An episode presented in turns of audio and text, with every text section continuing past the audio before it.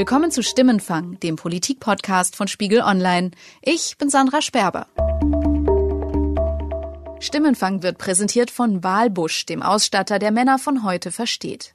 Bei Walbusch finden Sie neben einer großen Auswahl an Hemden zeitgemäße Herrenmode, die zu Ihren individuellen Ansprüchen und Anlässen passt.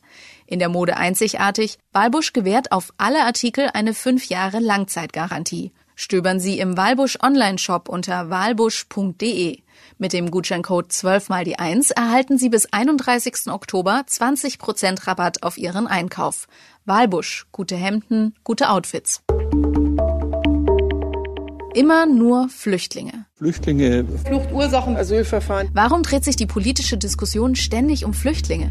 Das haben uns immer wieder Hörer geschrieben. Sie finden, in Deutschland wird zu viel über Flüchtlinge diskutiert. Es gibt doch auch andere, womöglich wichtigere Themen. Also haben wir vor der Stimmenfang-Sommerpause unsere Hörer gefragt, über welche Probleme sollten wir stattdessen mal sprechen. Zunächst einmal vielen Dank für Ihr Feedback. Wir haben eine Menge Zuschriften bekommen mit zum Teil sehr ausführlichen und sehr konstruktiven Vorschlägen. Einige Ihrer Themen wollen wir in künftigen Folgen noch aufgreifen, aber heute soll es erstmal um die beiden am häufigsten genannten Themen gehen, nämlich um Klimapolitik und die Zukunft der Rente. Ich habe stellvertretend für die vielen Mails, die uns erreicht haben, mit zwei Hörern geskypt und beide hatten die Nase voll vom Thema Flüchtlingskrise. Ich bin der Meinung, wir haben andere Themen in Deutschland, die dringender sind und ich war der Meinung, das sollte nicht im Fokus stehen. Also haben Sie das Gefühl, das Thema Flüchtlinge wird zu wichtig genommen?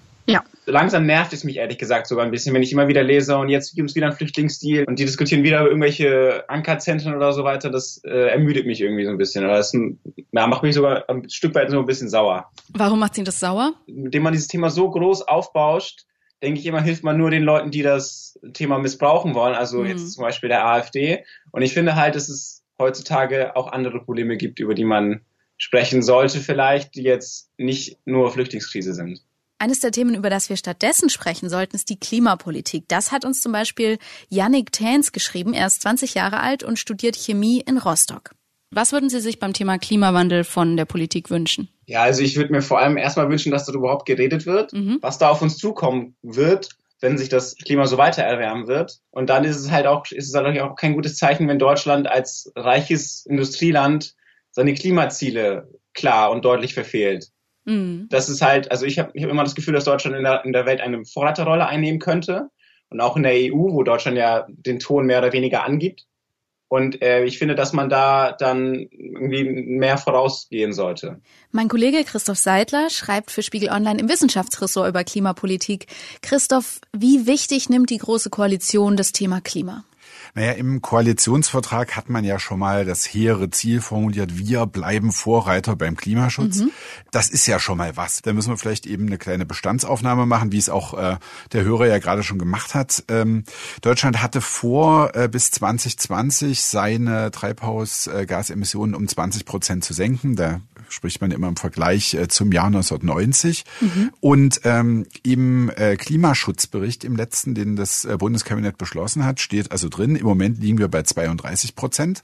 Aber Fakt ist irgendwie, es fehlt noch relativ viel und klar ist, ähm, dieses Ziel bis 2020 erreichen wir also gar nicht. Mhm. Von Vorreiterrolle pff, kann man da also irgendwie schon mal eigentlich gar nicht sprechen. Es gibt ja Gründe dafür. Irgendwie die Wirtschaft lief ganz gut in den letzten Jahren, wie wir alle ähm, im Idealfall gemerkt haben. Äh, es hat äh, einen massiven Zuzug gegeben. Ähm, mhm. Das hat auch damit irgendwie ein Stück weit zu tun. Aber man muss ja trotzdem irgendwie sagen, äh, Vorreiter bleiben nicht wirklich. Das heißt, man müsste weil wir es gar nicht sind. Genau. Das heißt, man müsste irgendwie was machen. Man müsste sich bewegen. Und wenn man da eben mal guckt, äh, was kriegt die große Koalition da zustande? Man hört sozusagen nichts von der Kanzlerin äh, von Frau Merkel zum mhm. Klimaschutz. Man hört nichts äh, vom Wirtschaftsminister Herrn Altmaier. Die waren beide mal Umweltminister. Das heißt, die wissen, wie es läuft, die kennen das Problem, die kennen sozusagen auch irgendwie das Problem mit der Umsetzung und äh, da kommt nichts bei äh, Frau Schulze, Umweltministerin. der Umweltministerin, da gehört es irgendwie zum Jobprofil, ja, dass äh, die sich mit denen anlegt. Nur am Ende des Tages, was soll sie denn machen? Sie kann sich jetzt irgendwie schlecht am Wirtschaftsministerium anketten.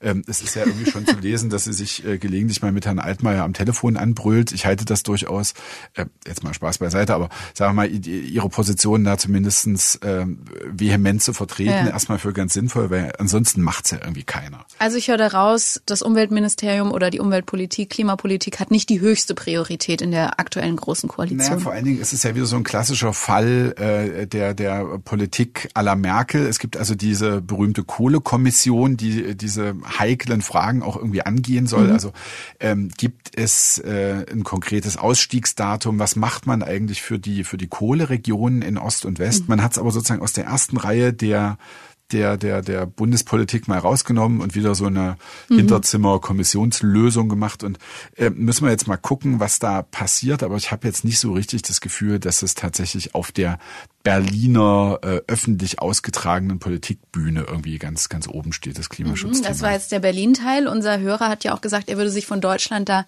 international oder zumindest in der EU eine Vorreiterrolle wünschen. Welche Rolle spielt Deutschland beim Klimaschutz international? Was man vielleicht da als Vorbemerkung sagen muss, Deutschland kann natürlich irgendwie das Weltklima nicht alleine retten. Klar. Das ist auch irgendwie ein Argument, was ich äh, in vielen Lesermails auch sehe. Also klar, wir produzieren irgendwie 2,1 Prozent der globalen Treibhausgasemissionen. Äh, das heißt, das Spiel wird nicht nur in Deutschland entschieden. Ähm, es wird aber eben ein Stück weit doch in Deutschland entschieden. Zum einen, weil äh, Deutschland in dem äh, wirklich anstrengenden und schwierigen Prozess dieser internationalen Klimaverhandlungen eine ganz interessante und durchaus wichtige Rolle mhm. spielt über die Jahre. Man hat echt anerkannte Verhandler. Das heißt sozusagen, wenn, wenn der deutsche Verhandler da was sagt, dann hören da alle zu. Das heißt, okay, Deutschland spielt in der Klimadiplomatie eine wichtige Rolle. Und ähm, es gibt aber eben noch eine Rolle, die Deutschland in dieser Geschichte spielt, nämlich sozusagen die des selbst erklärten Vorreiters, Energiewende und so weiter. Und da muss man nur leider sagen, haben die Leute da draußen jetzt schon irgendwie begriffen, dass wir es nicht so richtig auf die Reihe kriegen. Mhm. Das heißt, wir haben Hunderte von Milliarden äh, in die in die Förderung äh, der alternativen Energien gesteckt. Und es ist jetzt nicht so mordsviel rumgekommen, weil man sich auch an die Kohle eben nicht rantraut. Und das ist dann wiederum auch ein Problem für die, äh, für die Verhandlungen, die wir mhm. sozusagen einerseits eben als Klimadiplomaten gut begleiten, wo die Leute aber schon auch irgendwie sehen, okay, da gibt's ein Problem. Wir und da also nicht ganz glaubwürdig. Ja, und da wird's vor allen Dingen eben auch schwierig, weil ähm, dieser Vertrag von Paris basiert ja darauf, dass die Staaten von sich aus sozusagen Zugeständnisse machen. Das heißt, niemand wird dazu irgendwas verpflichtet, sondern jeder Staat, okay, wir machen dies und das und jenes, mhm. sagt er. Und ähm, die Zusagen, die es da bisher gibt, reichen nicht ansatzweise für dieses berühmte Zwei-Grad-Ziel, also die Erderwärmung auf zwei Grad im Vergleich zum äh, vorindustriellen Zeitalter zu begrenzen. Für anderthalb Grad, wie es in diesem Paris-Vertrag als mögliches Ziel ansteht, ähm, reicht es erst recht nicht. Das heißt, alle Staaten müssen was draufpacken. Und jetzt ist sozusagen der einstige Vorreiter, steht jetzt da und zeigt, also ehrlich gestanden, wir bringen es noch nicht mal, die aktuellen Zusagen überhaupt einzuhalten. Mhm. Das ist zumal eben schwierig in Zeiten sozusagen, wo man ja da den, den Ausfall der USA in diesem System mhm. kompensieren muss. Dann müssen Aber, es die Europäer jetzt rechnen. Genau. Äh, aber sozusagen die, die Vorbildwirkung, wo wir irgendwie anderen sagen können, guckt mal, äh, schaut mal, ob ihr vielleicht in diesem speziellen Sektor in eurem Land noch was machen könnt, ähm, ist eben total schwierig, wenn man es nicht schafft, sozusagen mhm. diese, diese äh, Belege zu liefern, dass man das irgendwie hinkriegt. Mhm.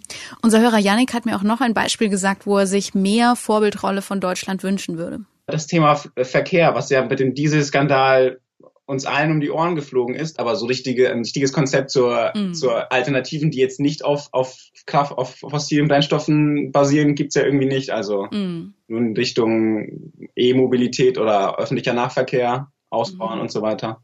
Ein Verkehrskonzept, das uns hilft, unsere CO2-Ziele einzuhalten.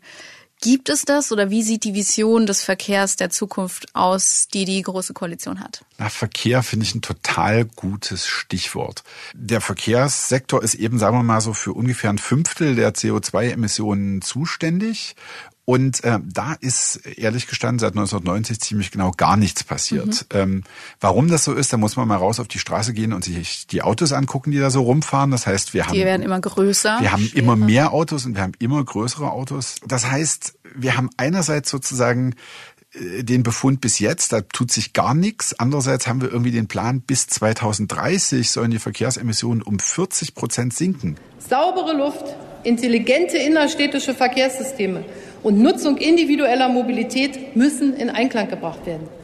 Und zwar so, dass Arbeitsplätze nicht in Gefahr geraten, die Käufer von Dieselautos nicht die Dummen sind und wir trotzdem Luft und Klima schützen. Also im Grunde eine Quadratur des Kreises. In der EU wird äh, an der Stelle gerade diskutiert über neue CO2-Grenzwerte für PKWs. Mhm. Wir haben vorhin über äh, die Umweltministerin Schulze gesprochen. Die hat einen Vorschlag gemacht. Die hat gesagt, naja, zwischen 2021 und 2030 sollte da der CO2-Ausstoß bei Pkw und irgendwie leichten Nutzfahrzeugen um 50 Prozent sinken. Das wäre sozusagen ihr Vorschlag für eine deutsche Position in diesem EU-Gesetzgebungsverfahren. Ähm, was passiert? Äh, der Wirtschaftsminister sagt, nee, äh, der Verkehrsminister sagt, nee, kann man jetzt erstmal grundsätzlich verstehen. Auch da gehört es irgendwie zum Jobprofil. Interessant ist an der Stelle jetzt aber, dass Frau Schulze ganz offensichtlich eben auch in ihrer eigenen Partei, in der SPD, relativ wenig Rückendeckung bekommt. Die äh, CDU-Fraktionen, die freuen sich äh, wie, wie Bolle, weil sozusagen dann steht also die SPD dann da als mögliche irgendwie Verhinderungs- und Verbotspartei. Aber am Ende des Tages, wie soll es denn laufen? Da gab es dann auch im Koalitionsvertrag die Idee, naja, äh, machen wir nicht nur eine Kohlekommission, machen wir auch eine Verkehrskommission zur Zukunft der Mobilität. Ähm, keine Ahnung, was daraus geworden ist. Und da muss man, glaube ich, tatsächlich als nächstes irgendwie mal ran. Hm. Du hast gerade die SPD angesprochen, die hat immerhin das Umweltministerium inne. Unser Hörer Yannick hat bei der letzten Bundestagswahl die SPD gewählt, hat allerdings da schon ziemlich mit sich gehadert, weil er irgendwie gedacht hat, boah, die machen nicht genug in Sachen Klimawandel, der kommt nicht so im Programm vor, wie er sich das wünschen würde. Und er hat auch jetzt das Gefühl, dass die SPD nicht wirklich genug für die Zukunft tut. Unsere Gesellschaft ist zwar schon ökologisch bewusster als vor 30 Jahren, das kann man wohl nicht abstreiten, aber das Problem ist halt, dass man in dieser Kurzsichtigkeit, die man dann da halt hat, dass man halt die nachfolgenden Generationen komplett hinten runterfallen lässt, weil die können halt im Prinzip nicht wählen. Mhm. Die jetzige Kindergeneration, die wird dieses Problem massiv betreffen, wenn das so weitergeht, wie es jetzt weitergeht. Und die lässt man halt so ein bisschen hinten runterfallen. Sie sind 20 Jahre alt, hat sie geschrieben. Ist das auch ein Grund, dass Sie so jung sind und noch so viel Zeit hier in diesem Land vor sich haben? Ähm, ist das auch einer der Gründe, dass Ihnen das Thema so am Herzen liegt? Ja, also das, das, das, das stimmt schon, weil man denkt sich halt so, das ist jetzt immer, das sind immer große Worte, die man dann schwingt, aber wenn man an seine eigene Kindergeneration denkt, das ist dann schon irgendwann in diesem, diesem Zeitraum, wo sie immer sprechen, bis 2050, zwei Grad. Mhm. Und das ist halt, diese Politiker werden das, die meisten werden das wahrscheinlich nicht erleben, diese, diese, diese Marken, die sich selber setzen. Und wenn man dann selber als junger Mensch sich so überlegt, ja, wo bin ich in 30 Jahren? Da bin ich mitten im, bin ich, bin ich vielleicht 50 oder so, mhm. habe Kinder und dann will man irgendwie schon, dass die eine ordentliche Zukunft haben können. Janik Tehns hat da vom Jahr 2050 gesprochen. Es gibt ja tatsächlich einen Klimaschutzplan 2050, den die Bundesregierung schon vor, ich glaube, zwei Jahren erstellt hat. Der soll die langfristige Strategie in Sachen Klimaschutz festlegen. Ähm, sind wir damit im Großen und Ganzen auf einem guten Weg, Christoph? Naja, das ist äh, vor allen Dingen deswegen so schwierig zu sagen, weil 2050 noch so lange hin ist. Ähm, und für Politiker ist es natürlich total verlockend, so mhm. zu argumentieren, weil man kann immer sagen, ja, pff, wird schon, wir sind da sozusagen auf einem Weg, vielleicht sind wir jetzt nicht ganz auf dem richtigen Weg, aber dann korrigieren wir das, weil wir haben ja irgendwie noch total viel Luft. Der Plan alleine reicht ja nicht, sondern wir brauchen noch irgendwie die Umsetzung. Und bei der Umsetzung hapert es eben mhm. auch. Ja, also wenn ich mir zum Beispiel angucke, irgendwie die ganzen Probleme beim Netzausbau der der Erneuerbaren, da muss ich dann auch sagen, kann ich die Probleme, die es gibt, natürlich auch nicht immer nur der Politik ankreiden. Mhm. Weil am Ende ist es ja so, beispielsweise die Stromleitung, äh, die muss irgendwie gebaut werden. Mhm. Und dann gibt es eben natürlich auch viele Menschen, die vielleicht auch mit guten Gründen sagen, aber doch bitte nicht hier, doch bitte woanders mhm. oder bitte unterirdisch und so weiter. Das heißt, es ist natürlich auch immer relativ wohlfeil, so auf die große Politik zu mhm. schimpfen, wenn es am Ende auch was mit unseren Entscheidungen jeden Tag zu tun hat. Mhm. Trotzdem kam bei vielen dieser Hörermails die wir da bekommen haben oder auch bei den Gesprächen, die ich mit Hörern hatte, das oft raus, mir fehlt so eine große Vision ähm, mal groß denken, die Probleme richtig anpacken und nicht nur klein, klein hier ein Windrad aufstellen. Christoph, siehst du das genauso beim Thema Klima und kannst du dir erklären, wieso es nicht so eine große Vision gibt oder man jetzt sagt, wir sind jetzt die neue Klimaregierung, wir machen ein Riesenprojekt und packen das an?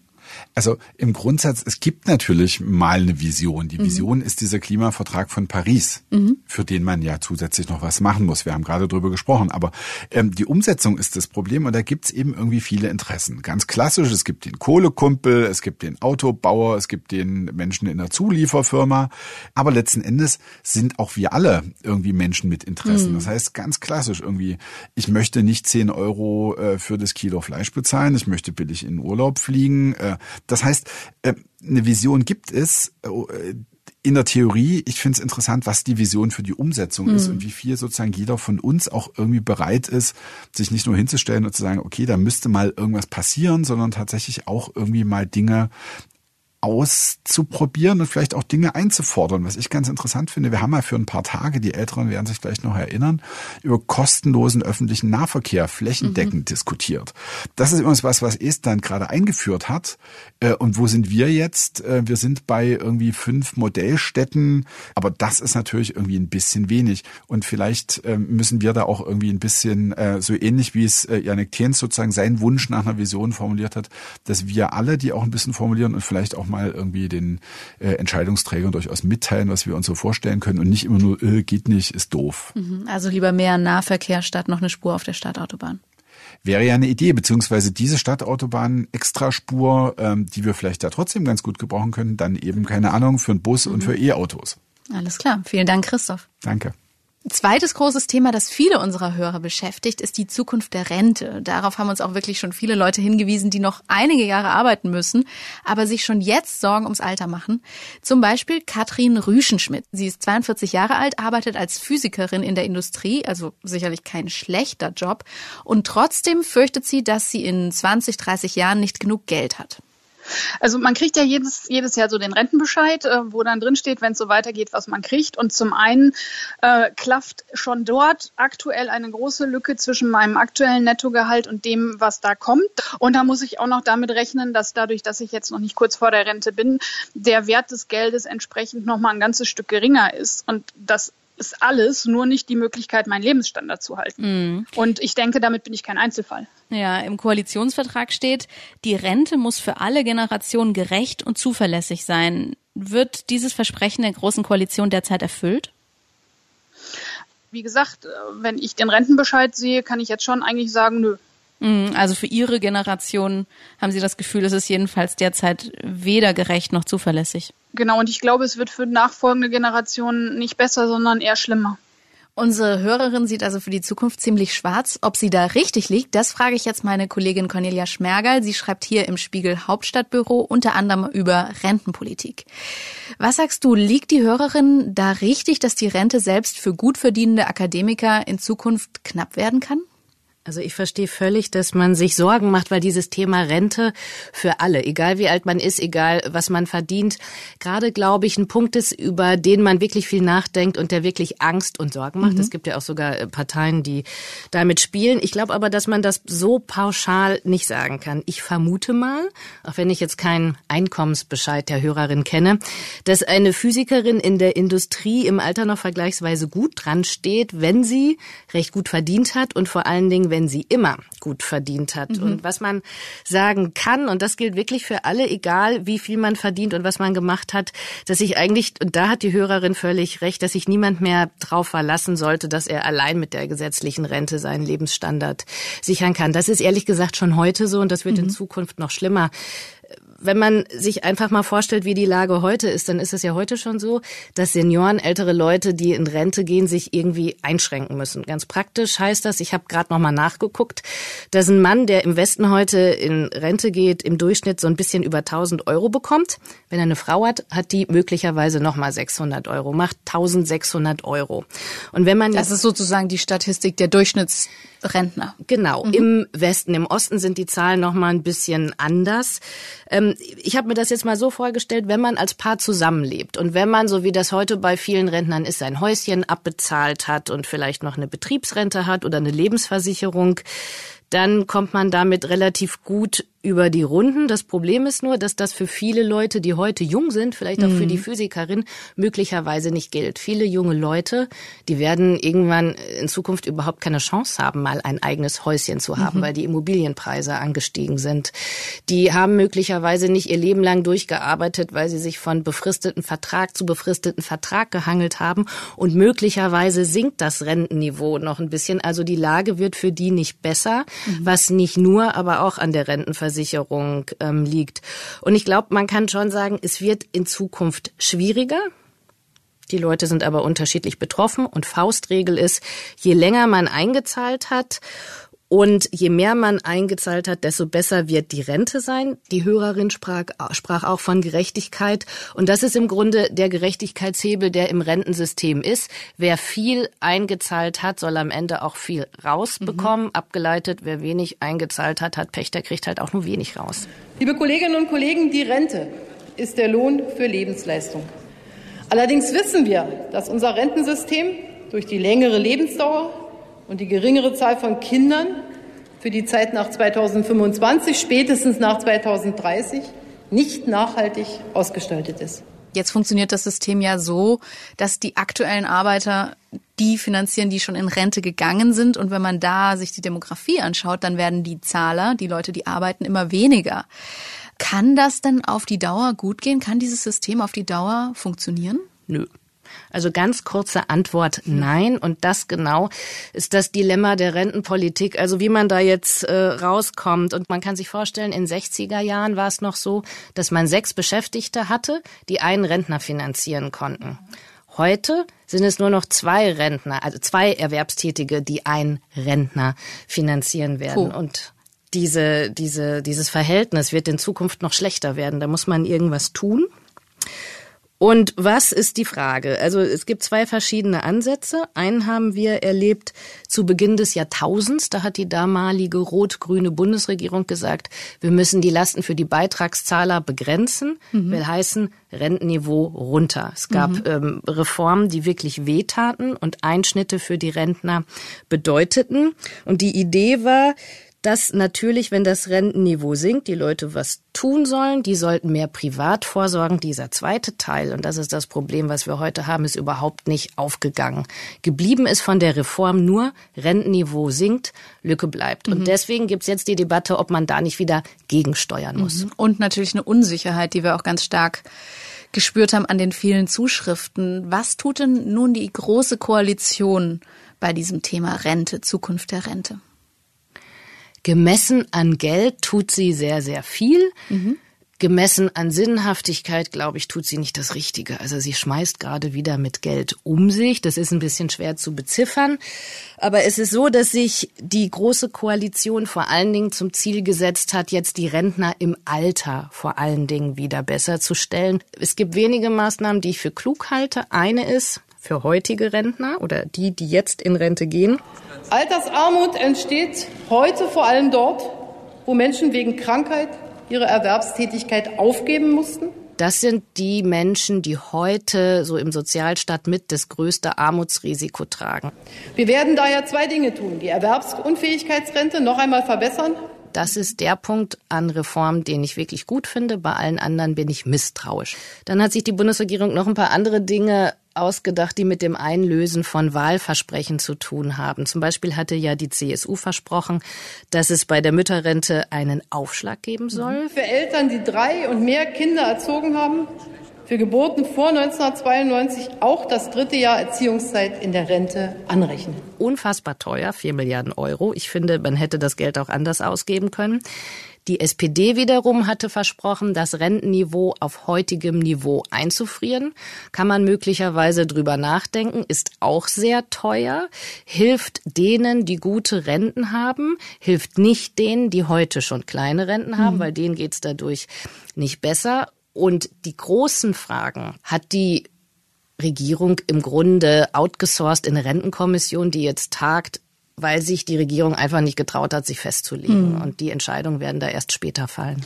Aber das große Problem, was wir identifiziert haben, dass immer weniger Leute einzahlen, dass die Bevölkerung immer älter wird, dass es immer mehr Rentner gibt, das wird gerade nicht wirklich angegangen. Man hätte auch ganz mutig über andere Dinge denken können, mal fernab dieses reinen Systems von Beitragssatz und Rentenniveau. Beispiel Lebensarbeitszeit. Wenn man mich mhm. fragt, die Leute werden heute immer älter. Und ich glaube, wenn man sagt, dass die Menschen insgesamt länger gesund sind und älter werden, dann wäre es völlig legitim gewesen, mal drüber nachzudenken, ob nicht irgendwann möglicherweise auch das Renteneintrittsalter noch ein bisschen steigen mhm. sollte. Das wäre auch eine Möglichkeit, um für auskömmliche Renten zu sorgen. Aber das ist immer so eine Debatte, die sich die Politik nicht traut. Dieses Mal mhm. auch wieder nicht.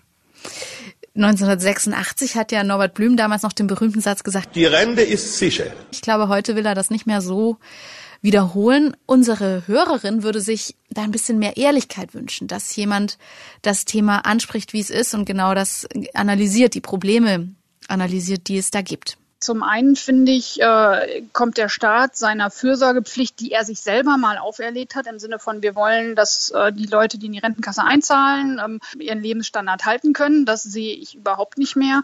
Mhm. Ähm, und zum anderen finde ich, hat eine Fürsorgepflicht zumindest transparent zu machen, zu unterstützen, zu informieren. Und ich vermisse zum Beispiel, dass, dass Kinder und Jugendliche in Schulen nicht auch zum Beispiel über das Thema Rente informiert werden, damit sie frühzeitig wissen, was auf sie zukommt und wie sie sich mhm. vielleicht auch selber Vorsorgen bilden können oder Rücklagen bilden können.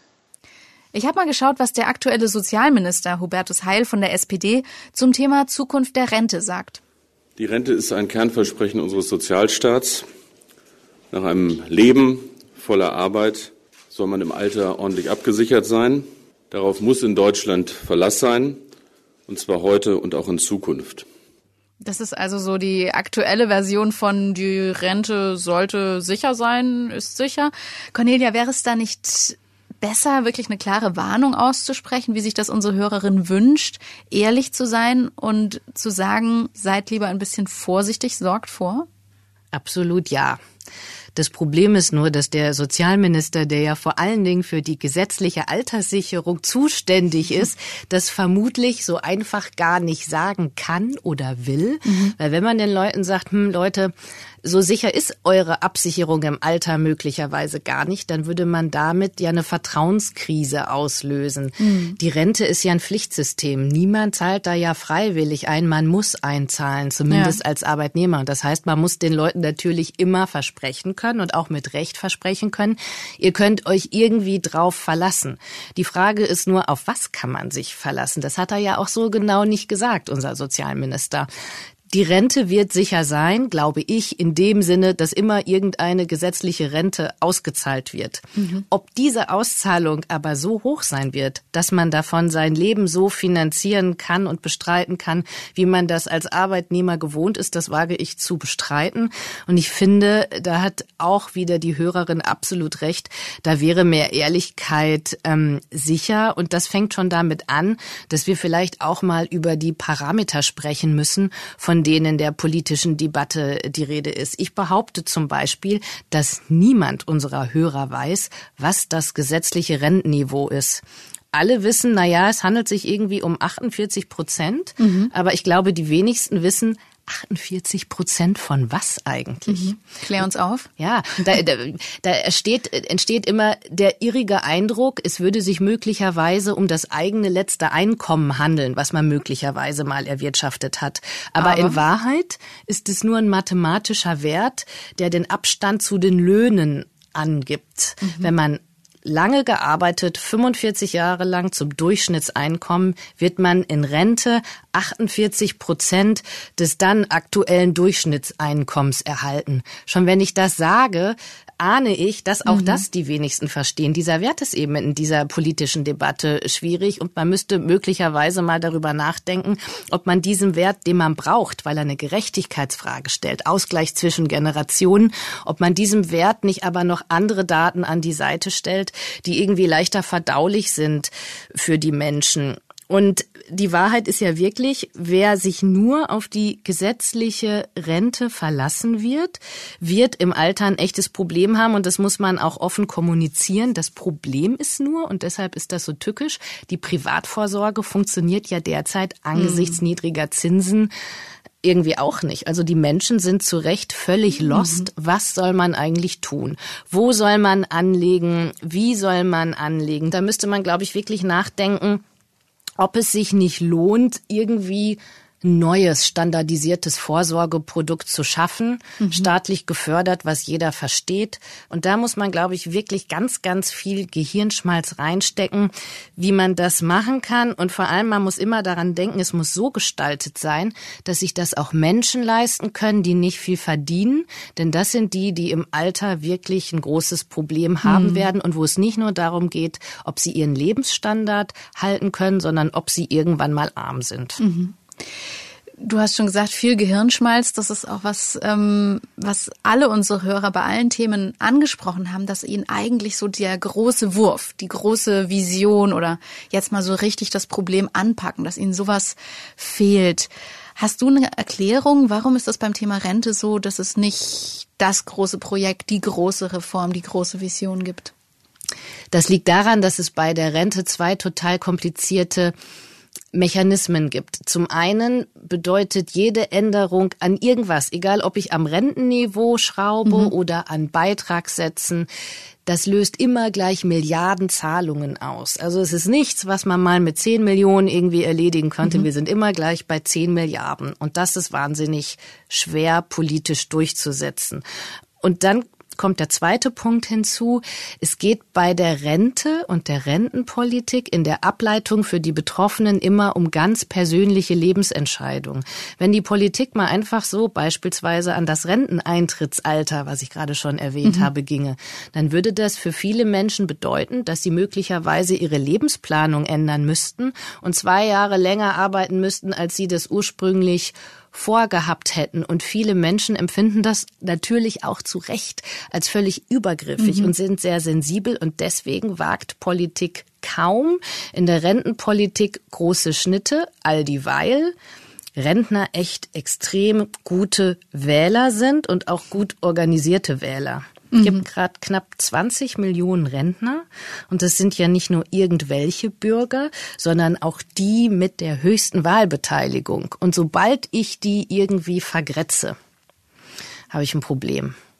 Und die These stimmt ja auch gar nicht, die man immer hört dass es nie mutige Reformen gegeben hat. Mhm. Es gab ja welche. Es gab die Rente mit 67 für die Franz Müntefering. Viel Haue. Viel Haue. Super mutig hat nicht nur ein Mann alleine als Minister durchgesetzt. Das Entscheidende ist was anderes. Nicht die Politik hat sich das ausgedacht, sondern die Politik hat im Vorfeld eine Kommission eingesetzt. Mhm. Deswegen jetzt immer zu sagen, na ja, alles was missliebig ist, wird jetzt outgesourced mhm. in eine Kommission, ist auch noch nicht zu Ende gedacht. Am Ende könnte ja möglicherweise was Gutes mhm. bei rauskommen, weil immer, wenn es eine mutige Reform gab, stand zu Beginn eine Kommission, auf die sich die Politik berufen konnte, möglicherweise auch mit dem Hinweis, na ja, wir können ja nichts dafür. Die anderen haben sich das ausgedacht, die Wissenschaftler. Das ist politisch als Instrument also durchaus dankbar und jetzt habe ich so ein bisschen die Hoffnung, dass die Rentenkommission, die jetzt in Charge ist, es auch wirklich wagt, ein paar mutige Dinge anzugeben. Ich habe die Hoffnung. Ich glaube nicht dran, aber ich gebe die Hoffnung nicht auf. Vielen Dank, Cornelia. Sehr gerne. Rente und Klima, das waren die Top-Themen, die uns die Hörer immer wieder genannt haben. Es gab aber noch eins, nämlich das Problem Wohnungsnot. Darauf haben uns immer wieder Hörer hingewiesen. Und deshalb wollen wir uns in einer der kommenden Folgen diesem Thema noch intensiver widmen. Uns interessieren also Ihre Geschichten, Ihre Erfahrungen, was Sie zum Beispiel erleben als Mieter in Zeiten der Wohnraumknappheit oder welche unglaublichen Erfahrungen Sie bei der Wohnungssuche machen. Vielleicht leben Sie sogar notgedrungen bei Ihren Eltern oder Freunden, weil Sie einfach keine Bleibe finden. Oder vielleicht wollen Sie eine Immobilie kaufen und sorgen sich über rapide steigende Preise. Wir würden uns jedenfalls freuen, wenn Sie uns Ihre Geschichte erzählen und unsere Mailbox anrufen unter 040 380 80400. Nochmal 040 380 80400. Oder Sie schreiben uns eine Mail an stimmenfang.spiegel.de. Das war Stimmenfang, der Politik-Podcast von Spiegel Online. Diese Woche produziert von Jasmin Yüksel und mir, Sandra Sperber. Unterstützt haben uns Charlotte Meyer-Hamme, Wiebke Rasmussen, Thorsten Reitzek und Matthias Streitz. Die Stimmenfang-Musik kommt von Davide Russo.